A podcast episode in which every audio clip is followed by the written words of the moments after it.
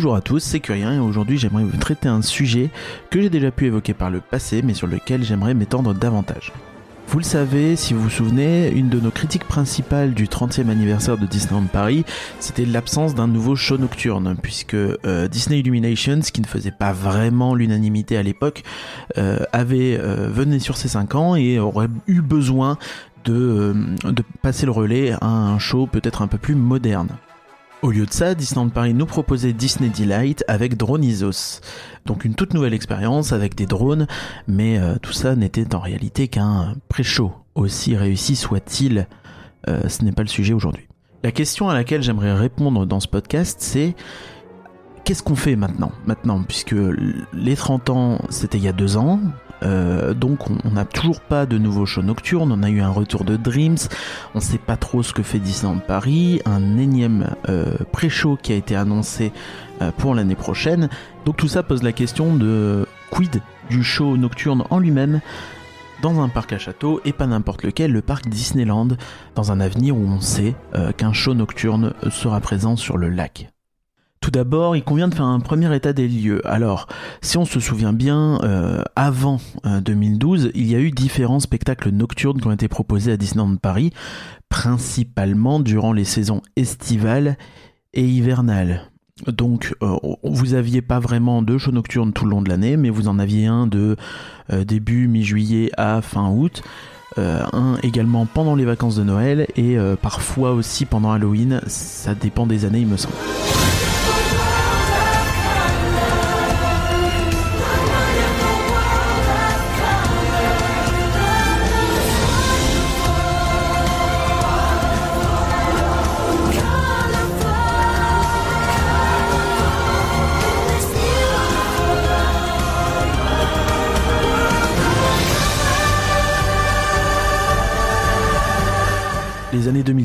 2010 vont marquer une révolution dans les shows nocturnes chez Disney. En 2011, Scott Erickson crée World of Colors pour Disney's California Adventure, un spectacle qui est joué sur euh, le lac euh, du parc, euh, avec en toile de fond Paradis Pier à l'époque, qui est devenu Pixar Pier, et qui mettait à l'honneur des fontaines, des projections, et se servait de tous ces éléments pour raconter une histoire, notamment avec bah, beaucoup d'images. Et donc on note euh, que euh, cette idée a été conservée pour l'année suivante créer Disney Dreams. Dans un premier temps, Disney Dreams se composait d'un château, ça a priori on est tous d'accord, également euh, donc de projections sur celui-ci, bien plus poussées que ce qui avait pu être fait par le passé euh, des wishes par exemple, hein, mais aujourd'hui voilà c'est des projections euh, très euh, animées, fluides, avec du projection mapping parfois, donc des, éléments en 3D comme vous avez l'impression que la façade du château prend vie et bouge littéralement, alors que ce ne sont bien sûr que des effets donc de lumière et de projection. Alors, la grande force de spectacle, c'était aussi son utilisation, comme sur World of Colors, des fontaines et des lasers, ainsi que des écrans d'eau. Euh, je ne sais pas si vous vous souvenez des écrans d'eau qu'il y avait sur les côtés du château en hauteur, qui étaient souvent un peu flous parce que bah, y a du vent et puis bah, si tu projettes sur de l'eau c'est un peu flou. Hein, on le voit encore dans Pirates des Caraïbes en haut du lift, mais là c'était euh, à l'extérieur, donc euh, c'est encore encore plus compliqué d'avoir une image très nette. Derrière ce qui s'est passé avec tout ça, c'est que ça a permis, en fait, euh, en étant la grande nouveauté du 20e anniversaire de Disneyland Paris, euh, c'est un spectacle qui utilise moins de pyrotechnie que les feux d'artifice d'antan. Ce qui est plutôt logique puisqu'en soi euh, la mise en scène ne repose pas uniquement sur la pyrotechnie puisque tous les éléments que j'ai cités auparavant interviennent.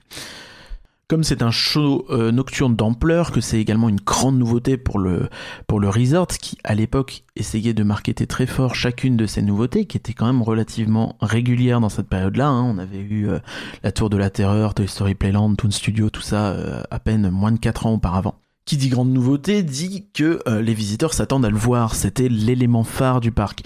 À, à partir de là, c'est compliqué de ne le jouer que l'été ou à Noël. À partir de là, euh, logique de jouer ce spectacle tous les jours, euh, d'autant que les frais euh, en pyrotechnie sont moindres.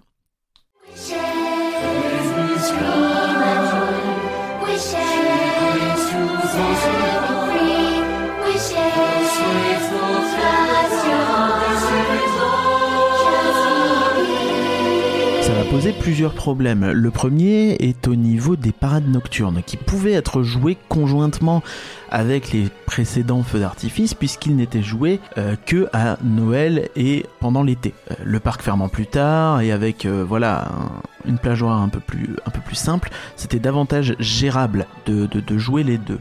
Aujourd'hui, avec Dreams, ça s'était fait euh, peut-être un an à peu près, mais euh, ça n'a jamais été vraiment euh, applicable parce que c'était vraiment la foire d'empoigne avec tous les visiteurs qui étaient placés pour la parade, qui d'un coup se ruaient vers le spectacle nocturne. Enfin, c'était un enfer.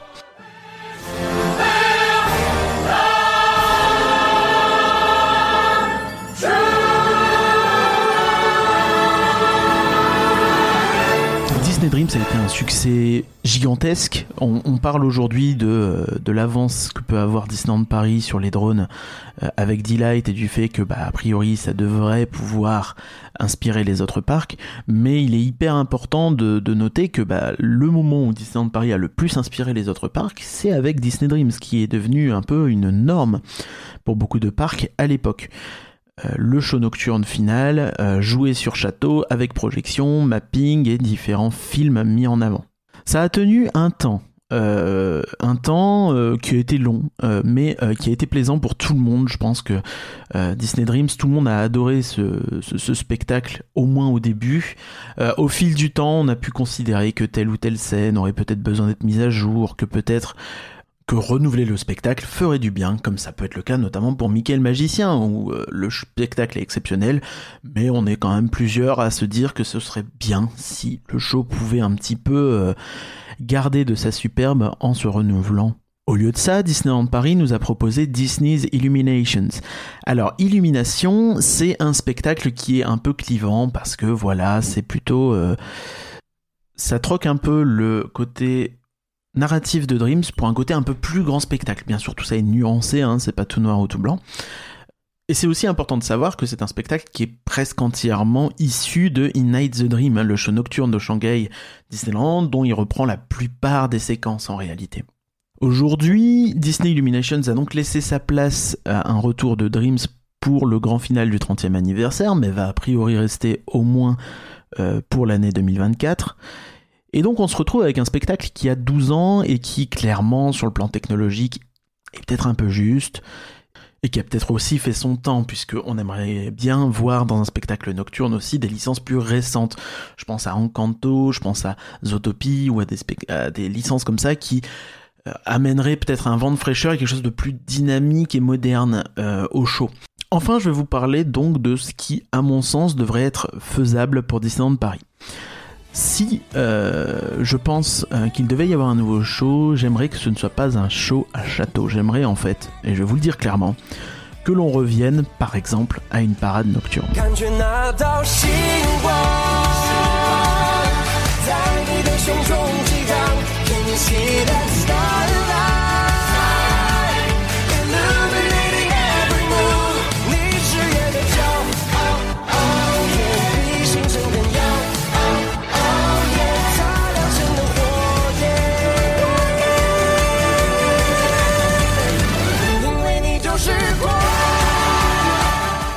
À mon sens trois raisons principales qui permettent de justifier ça.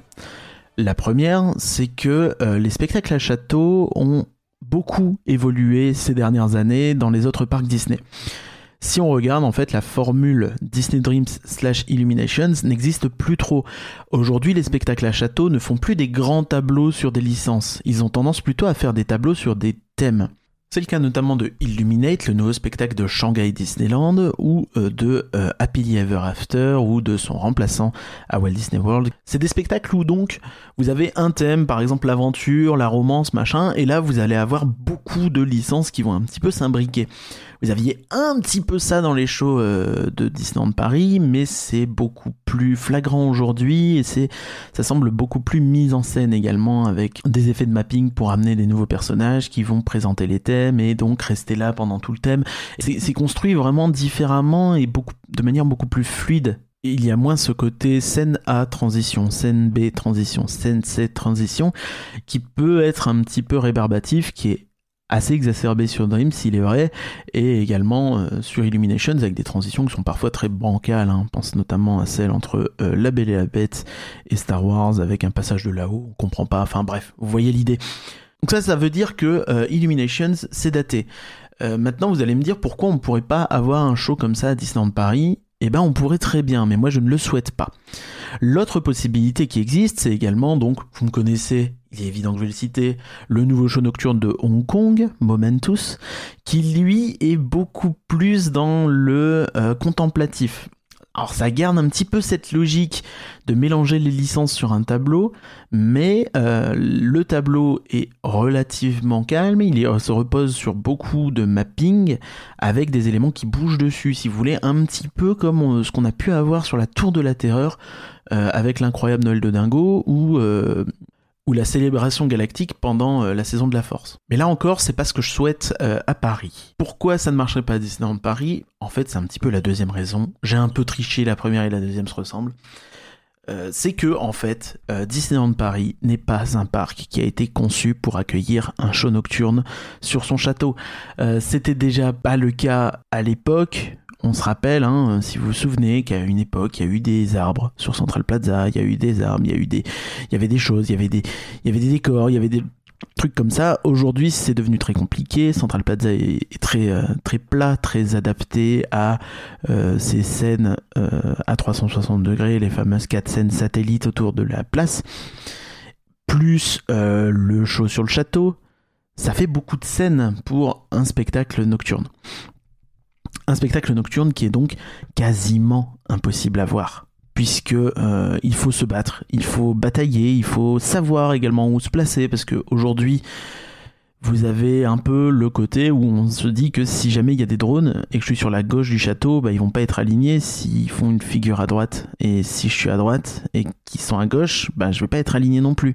Donc ça demande en plus euh, d'avoir une bonne vue sur le château, et pas uniquement sur les feux d'artifice comme à l'époque, de devoir euh, en fait euh, se placer dans l'axe, se placer si possible plutôt devant pour bien voir les projections, si possible plutôt devant pour ne pas avoir euh, 3 tonnes de personnes avec des enfants sur le dos et des téléphones portables en l'air devant soi, et tout ça parce que le, le, le, château est beaucoup trop fin. Le château est très fin, le château est certes relativement haut, mais il n'est pas si haut que ça non plus, donc le principal des projections se situe plutôt dans l'axe au centre du château, notamment sur Disney Dreams où en fait euh, ce qui était projeté sur les écrans d'eau est désormais projeté sur le bas du château. Donc tout ça est quasiment impossible à voir correctement déjà aujourd'hui. Alors si vous mettez ces shows qui sont peut-être un peu plus fins dans euh, leur mise en scène, qui sont peut-être un peu plus dans la contemplation, euh, c'est compliqué, je pense, d'avoir des conditions optimales pour les voir. C'est déjà très très très compliqué de voir correctement euh, Dreams et Illuminations, alors que ce sont de vieux spectacles qui sont peut-être moins plébiscités que le serait une nouveauté. Alors imaginez, imaginez si ça devait être encore plus difficile à voir. Imaginez si, ah mais je suis bien placé, mais je suis à gauche, donc je vois pas les drones. Voilà, ça c'est chiant. Ça, c'est chiant. On n'a clairement pas envie de ça, je pense.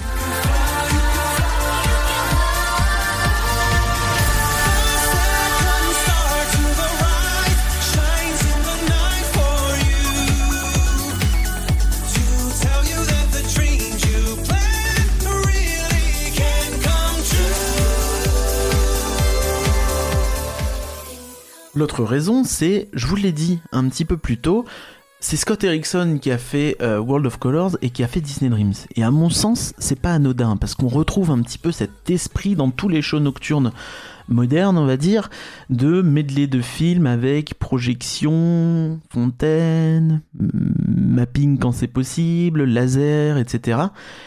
Et tout ça, en fait, on va l'avoir au lac du parc Walt Disney Studios. Donc j'ai envie de dire que ça ferait doublon d'avoir un nouveau spectacle dans ce style-là au parc Disneyland ainsi qu'un nouveau spectacle dans ce style-là au parc Walt Disney Studios. Alors, quoi, on va pas garder euh, nos vieilleries quand même? Qu'est-ce que... voilà, c'est quoi la solution? Euh, Est-ce qu'on pourrait imaginer que les licences seraient changeantes? Est-ce qu'on pourrait imaginer, je sais pas, que le parc, euh, le show du lac Walt Disney Studios soit plutôt axé Marvel, Star Wars et, et Frozen? Ah bah non, puisque c'est pas Star Wars au parc Studio, pardon, j'ai même pas écrit ça. Euh, quoi, il va y avoir le Roi Lion sur le lac et du coup on n'aura plus le Roi Lion au parc Disneyland? J'y crois pas non plus. Non, non, on, se rend bien compte en fait que ce serait deux shows qui seraient très proches dans l'esprit. Et on voit que ça a été très difficile euh, à Walt Disney World de trouver un remplaçant à euh, Illumination Reflection of Earth, le show de Epcot parce que justement ils ont voulu faire un peu ce qu'ils faisaient déjà sur les shows à château. Alors du coup ça a plu, ça a pas plu, mais c'était jamais dithyrambique comme retour, ce qui est frustrant quand euh, c'est des grosses installations qui sont pas forcément évidentes à cacher en plein jour, etc.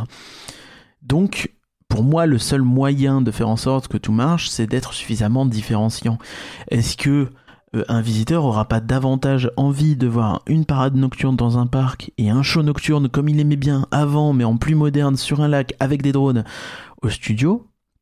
Ou est-ce qu'il faudra voir deux fois un type de show très similaire? Moi, la réponse me semble plutôt évidente. Euh, d'autant qu'une parade nocturne, ça, ça coche pas mal de cases. Euh, la première est que, bah, du coup, pour la visibilité, c'est quand même plus simple de manière générale. Euh, tu peux voir le haut d'un char, tu peux voir tout ça, tu, as toute la route de la parade pour te placer, ce qui est quand même plus conséquent que l'axe de Central Plaza. Et en plus, euh, ce qui est bien aussi, c'est que la dernière parade nocturne de Disneyland Paris, alors euh, c'est soit la Fantillusion, et ça fait quand même très longtemps, soit la parade étincelante de Mickey pour Noël. C'est une très très belle parade, mais euh, est-ce vraiment une parade ou plutôt un spectacle qui fait des arrêts Et donc en fait, si tu le vois pas, euh, soit sur Town Square si possible, soit sur Central Plaza, c'est quand même beaucoup moins intéressant parce que les chars vont très vite et les chars en eux-mêmes sont très beaux, mais peut-être pas aussi variés que sur une parade traditionnelle.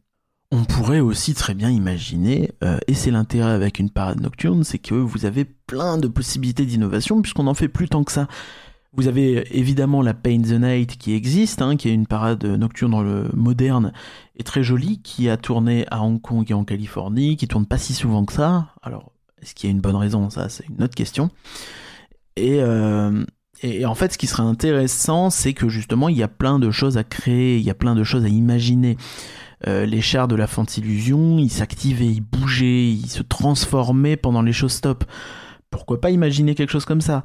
Euh, les, euh, Pourquoi pas utiliser les drones aussi euh, en, parallèle de la parade, qui pourrait très bien afficher d'autres choses pendant les show stop par exemple, ou quelque chose comme ça. Ce serait assez imaginable, je pense, un peu comme ce que fait Hong Kong Disneyland, ça faisait longtemps, avec leur illumination du sapin qui est associée à des drones. Et point positif, si jamais vous avez trop de vent pour avoir les drones, c'est pas trop gênant, vous avez toujours la parade qui est là. Ce qui est moins le cas quand on met des drones sur des shows nocturnes où ils sont un peu plus euh, prépondérants. Mais voilà, en fait, euh, c'est surtout ça que je voulais dire, c'est que euh, actuellement, les shows nocturnes sont vraiment très compliqués à voir au château du parc Disneyland. Si on regarde les autres parcs qui ont des châteaux qui ne sont pas des énormes blocs, et eh ben en fait ils sont comme nous, ils ont trouvé des alternatives. À Hong Kong, vous avez des projections sur Main Street.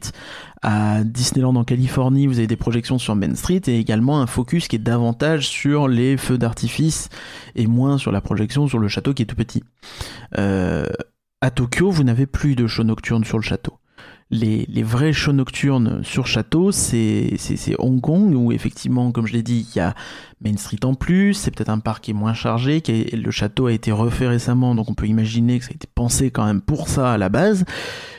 Euh, également à Shanghai, mais Shanghai, le château est un énorme bloc, donc c'est pareil, c'est pas très gênant euh, de faire un show dessus. Chez nous, c'est vraiment très compliqué. Le parc est pas pensé pour. Il n'y a pas de très grandes allées comme à Tokyo ou à ou à Shanghai euh, ou en Floride. Il c'est un parc qui, qui, est beaucoup plus organique, qui est bien mieux pensé par que ces parcs-là, par exemple. En tout cas, d'un point de vue confort et balade mais c'est un parc qui est moins adapté pour avoir une grande scène centrale où tout le monde me voit.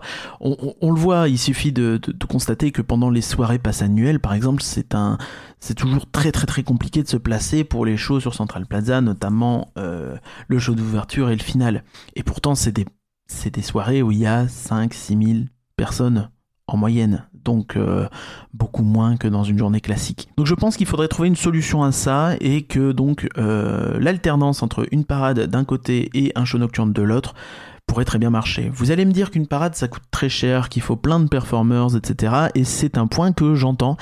Et euh, je pense que Disneyland Paris pourrait trouver une solution avec ça en faisant tourner la parade, par exemple, avec moins de performers pendant la semaine et euh, en version un peu plus complète le week-end.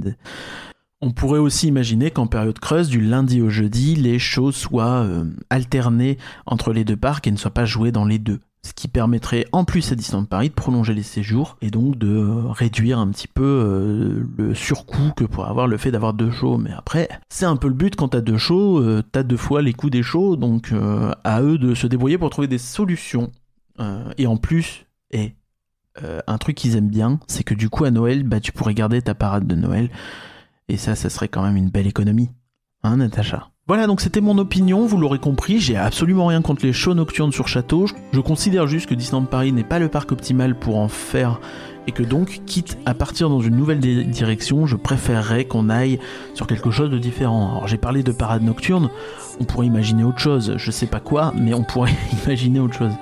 Euh, vous avez par exemple à Fantasyland, ce qu'ils font, c'est que vous avez des. Pendant Noël, vous avez des animations nocturnes dans tout le parc, plus ou moins. Vous avez euh, un show nocturne au niveau de Chiapas, vous en avez un sur Rookburg, il me semble qu'il y en a un peu d'autres. Euh, après, je l'ai pas fait, faudra se renseigner davantage. Mais on peut imaginer plein de choses. C'est à eux de trouver les solutions à ce problème qui est le leur en fait. C'est le problème de Philippe Gass, c'est lui, il avait qu'à pas faire Dreams. Voilà. Je vous remercie toutes et tous euh, de m'avoir écouté. Euh, j'espère que ce sujet va vous intéresser, vous fera peut-être réfléchir et qu'on pourra en discuter. N'hésitez pas à venir en parler en live, sur Discord, sur Twitter, sur Insta, sur Threads. Euh, je suis open à tout ça et je pense qu'on aura tous un avis différent là-dessus, donc il n'y a pas de problème. qui fait bien. Euh, je tiens en particulier à remercier Marie, Greg, Canoir, euh, Pierre, Goudcar, Samuel, Antinéa, Nicociné, Wakun et Antoine pour leur soutien financier à euh, l'association Et la Bête sur Patreon. Euh, donc vous cherchez notre Patreon hein, euh, sur elabette.com, vous avez tous les liens. Euh, je voulais vous dire merci en ce, cette fin d'année, début d'année. Je sais pas quand va sortir le podcast, donc dans tous les cas, je vous dis bonne année, on sait jamais, et ou bonne fête. Voilà, les, deux au pire. Et si vous faites vos fêtes en décalé comme ça, c'est tranquille. et je voudrais aussi bah, vous dire qu'on est très content de cette année passée avec vous et qu'on a hâte de voir tout ce qu'on va pouvoir faire de différents en 2024 avec plein de nouveaux invités, plein de nouveaux membres dans l'association, pourquoi pas plein de nouveaux projets et plein de choses qui progressent. Euh, n'hésitez pas à aller nous suivre sur Twitch et sur YouTube, ça nous ferait vraiment plaisir. On essaye de euh, pousser la chaîne YouTube en ce moment parce que voilà pour toucher un public un peu euh, différent et donc comme ça enrichir les discussions, les avis, les points de vue, les perspectives. Donc euh, n'hésitez pas à nous soutenir en allant vous abonner à la chaîne YouTube, ce serait vraiment très chouette. Quant à moi je vous dis euh, merci à tous, euh, à bientôt et prenez soin de vous. et n'oubliez pas que tout le monde a le droit de voir un show nocturne, alors pourquoi pas une parade Hein?